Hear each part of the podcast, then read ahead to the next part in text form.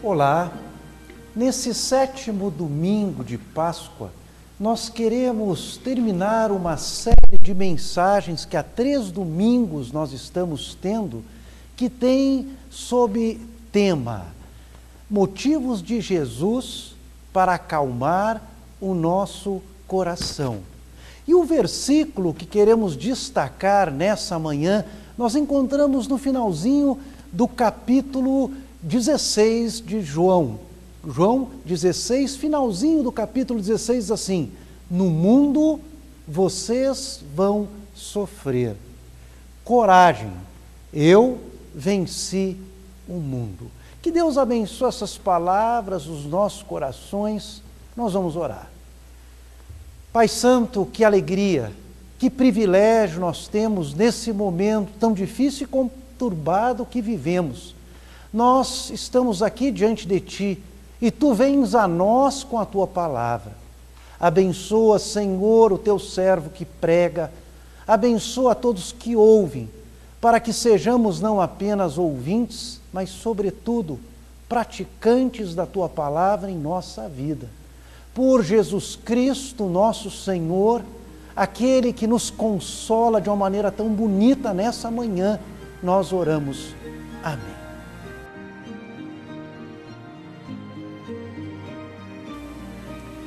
Estimado irmão, estimada irmã, durante muitos anos eu tenho visto uma frase em cartazes, camisetas, xícaras e adesivos de carro. Essa frase é Keep calm, carry on. Mantenha calma e siga adiante. Você conhece a história dessa frase. Os dias que antecederam a Segunda Grande Guerra estavam muito tensos e o governo britânico resolveu produzir cartazes para inspirar a população. Mas por que, que não usou é, é, a, a, internet e as redes sociais? Urgh, em 1939, não tinha nem internet, nem redes sociais. Os cartazes, eles seguiam o mesmo modelo, todos eles produzidos em letras maiúsculas com um único símbolo, uma coroa do rei George VI. Em setembro de 39, foi produzido e saiu o primeiro cartaz que dizia a sua coragem, a sua firmeza, a sua determinação vão nos trazer a vitória. Pouco tempo depois saiu o segundo cartaz que dizia: A liberdade está em risco, defenda com todas as suas forças. E o terceiro cartaz foi produzido mas ele nunca foi distribuído. Duas, dois milhões e meio de cópias que ficaram escondidas até o ano 2000. Esse cartaz somente deveria ser usado em caso extremo, numa invasão à Inglaterra, por exemplo. E esse cartaz justamente dizia: Keep calm and carry on mantenha calma e siga adiante. Eu quase caí de costas quando eu soube dessa história. Porque eu não conhecia essa história, o pessoal lá de casa não conhecia também.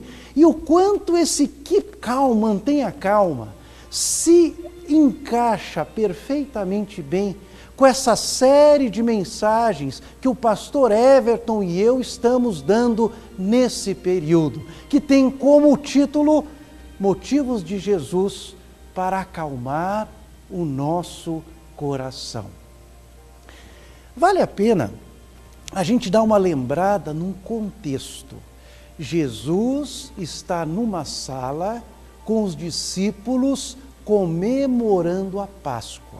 Aquela seria a última Páscoa dele com eles, mas eles nem faziam ideia. Jesus então faz um longo discurso dos capítulos 13 a 16 de João. Logo no capítulo 13, Jesus faz três revelações terríveis. Primeiro, morreria logo. Segundo, um deles trairia Jesus e ele deixa claro que seria Judas. E terceiro, diante da afirmação de Pedro que morreria com Jesus, Jesus declara: antes do galo cantar, você vai dizer por três vezes que não me conhece. Uau! Parecia que uma bomba explodiu em cima da cabeça dos discípulos. Parecia que o chão se abriu bem embaixo dos seus pés. Eles ficaram angustiados, agitados, preocupados, com um nó na garganta, sem saber o que ia acontecer. Observe comigo que isso define muito bem o estado que nós nos encontramos agora, com essa confusão que estamos vivendo. Agitados, angustiados, preocupados e sem saber o que vai acontecer. No capítulo 14, nós vimos nas duas últimas mensagens que Jesus animou, fortaleceu e preparou os discípulos para tudo que viria pela frente.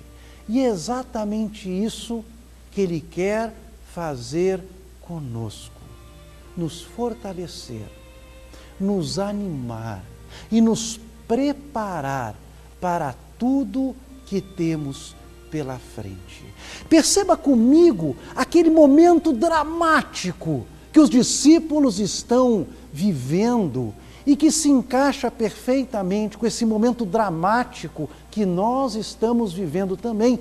Por isso, essa série de mensagens é absolutamente importante, que tem como tema motivos de Jesus para acalmar o nosso coração. E o tema da nossa mensagem de hoje, keep calm and carry on. Mantenha calma, siga adiante, mas sobretudo confie em Jesus. Eu acabei de falar para você que Jesus está fazendo um longo discurso e o longo discurso de Jesus vai do capítulo 13 até o capítulo 16 de João, mas há um detalhe do local que nos interessa bastante. Até o final do capítulo 14, Jesus está numa sala com os discípulos em Jerusalém. Mas no final do, do, desse capítulo nos é dito: levantem-se, vamos sair daqui. Por isso, Jesus continua falando com os discípulos. Mas nesse exato momento, Jesus está falando com os discípulos, andando de noite pelas ruas de Jerusalém. E o destino final é o Getsemane, onde Jesus seria preso. O quanto essa, esse local também é simbólico para a nossa situação.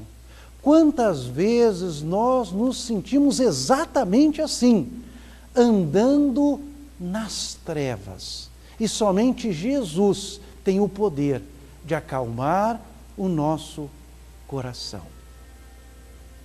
Finalmente chegamos ao capítulo 17 e no capítulo 17, Jesus não mais vai falar para os discípulos, mas Jesus começa a falar para o Pai Celeste, de uma maneira tão alta que os discípulos podiam ouvir e se acalmar.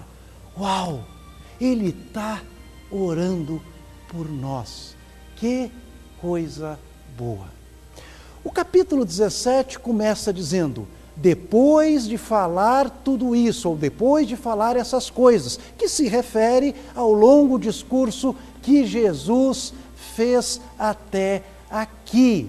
Mas há um detalhe significativo desse longo discurso, que é o finalzinho das palavras do capítulo 16, onde Jesus vai dizer: No mundo vocês vão sofrer, coragem, eu venci o mundo. Puxa, como eu gosto de Jesus. Como eu gosto de Jesus, porque Jesus não engana, Jesus não ilude, Jesus não dá uma promessa falsa, Jesus não fala uma coisa fora da realidade, que a gente sabe que não é assim. A vitória está ganha, está garantida, está conquistada, mas os discípulos teriam, e nós temos também, que enfrentar muitas lutas e dificuldades, muitas lutas e dificuldades. Começa então o capítulo 17, né? E Jesus então, a primeira coisa que Jesus faz, Jesus olha para o céu. E se Jesus olhou para o céu, ele com certeza levantou a cabeça. Nos últimos cultos, eu tive a oportunidade de dirigir a liturgia, o pastor Everton, que está aqui pertinho, é, dirigiu a mensagem. Na, no domingo passado e na quinta, eu de propósito tomei uma atitude durante a oração, não sei se você percebeu, você que acompanha os cultos. No domingo passado, eu levantei os braços. Na quinta passada, além de levantar os braços, eu levantei o rosto para o céu.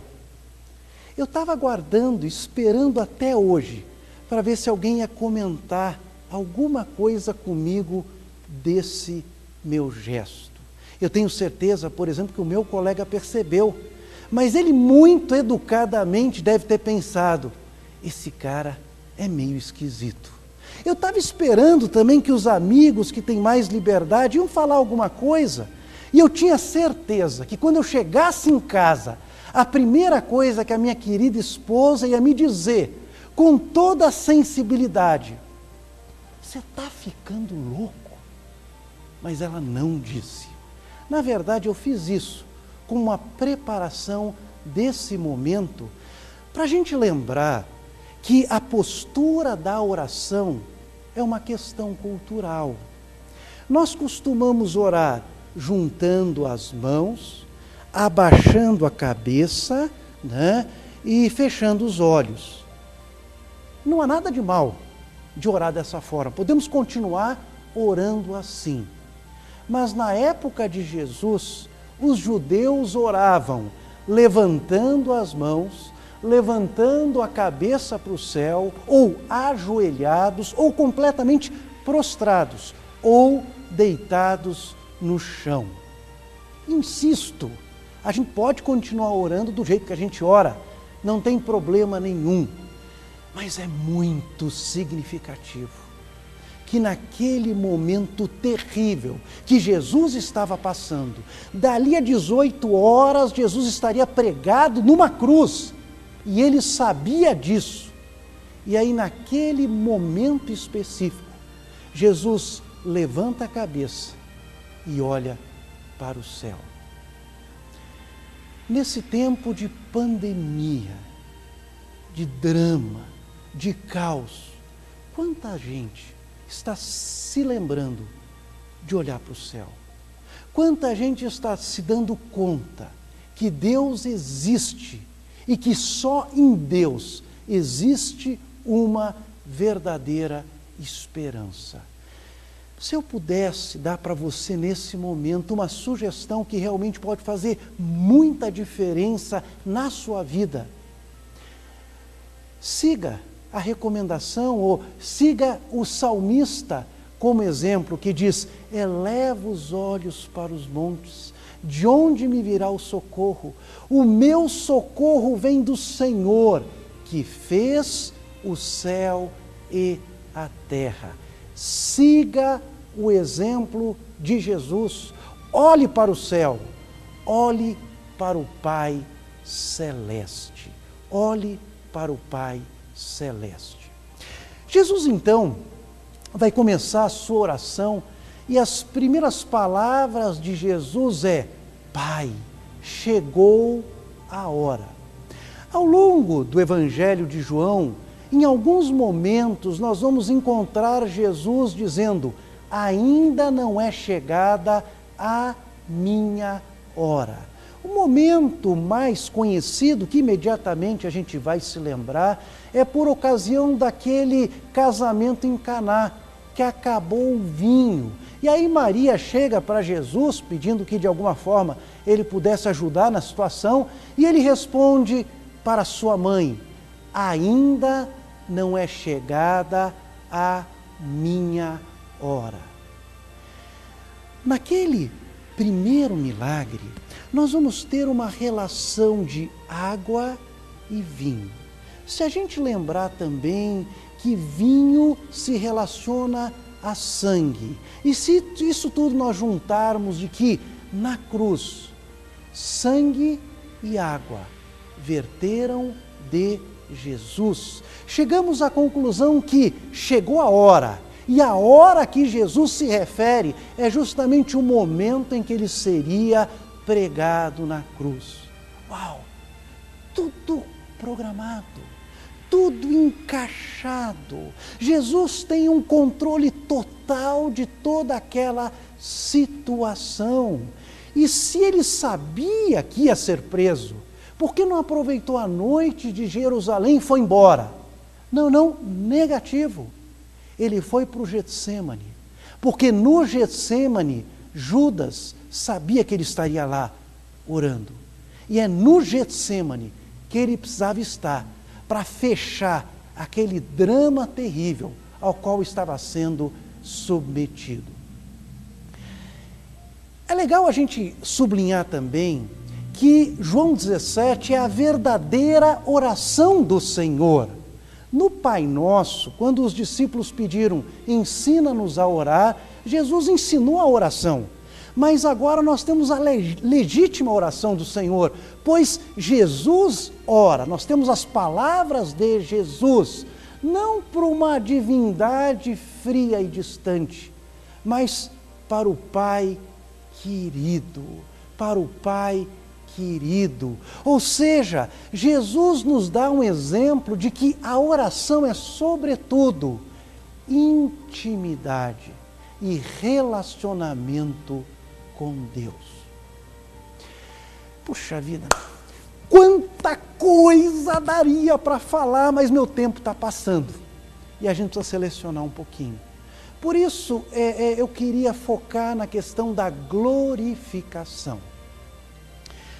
O que, que passou na mente de Jesus quando ele fala com o Pai e se refere à glorificação de uma maneira, de uma forma tão alta, que os discípulos podiam ouvir o que ele estava falando e registrar a sua oração? Essa é uma boa pergunta. Humanamente falando, glorificação, na minha opinião, seria ele não ir para o Getsemane, mas seria Jesus ir para o templo e para o palácio de Pilatos. Seria Jesus tomar o poder político e religioso. E haveria crucificação. Eu faria uma crucificação sensacional. Eu colocaria assim todos os inimigos de Jesus para serem crucificados. Imagina, imagina. E aí, a história terminaria com toda a cidade de Jerusalém gritando e celebrando o grande Rei Jesus. Mas você sabe que essa história não aconteceu. E eu agradeço a Deus que não fui eu, mas foi Deus quem escreveu essa história. Deus não estava pensando apenas numa cidade, Deus pensava no universo todo. Deus não estava pensando apenas num momento histórico específico. Deus estava pensando por toda a eternidade. Só Deus para poder pensar dessa forma. Talvez para ajudar um pouquinho a gente entender essa questão de glorificação, eu queria contar para você a história de uma igreja lá dos Estados Unidos que foi reformada. E o pessoal colocou sobre o altar uma, um grande crucifixo.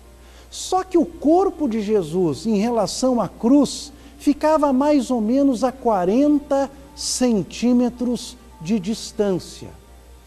E aí uma pessoa estava passando por lá e disse: Ah, eu não gostei desse crucifixo. Jesus está muito distante. A gente não sabe se ele está sendo pregado na cruz ou se ele está se levantando da cruz. O pastor, ouvindo aquela reclamação, respondeu de uma forma muito sábia. As duas coisas depende da forma e do ângulo que você está olhando. Sem dúvida alguma, a morte de Cristo foi uma catástrofe. Foi horrível. Uma pessoa tão boa, que só ensinou coisas boas, morrer daquela maneira. Por outro lado, quando a gente fala em glorificação, a gente tem que pensar em elevação, em ser levantado. E Jesus faz uma relação aqui, lá em João capítulo 3, com a serpente de bronze.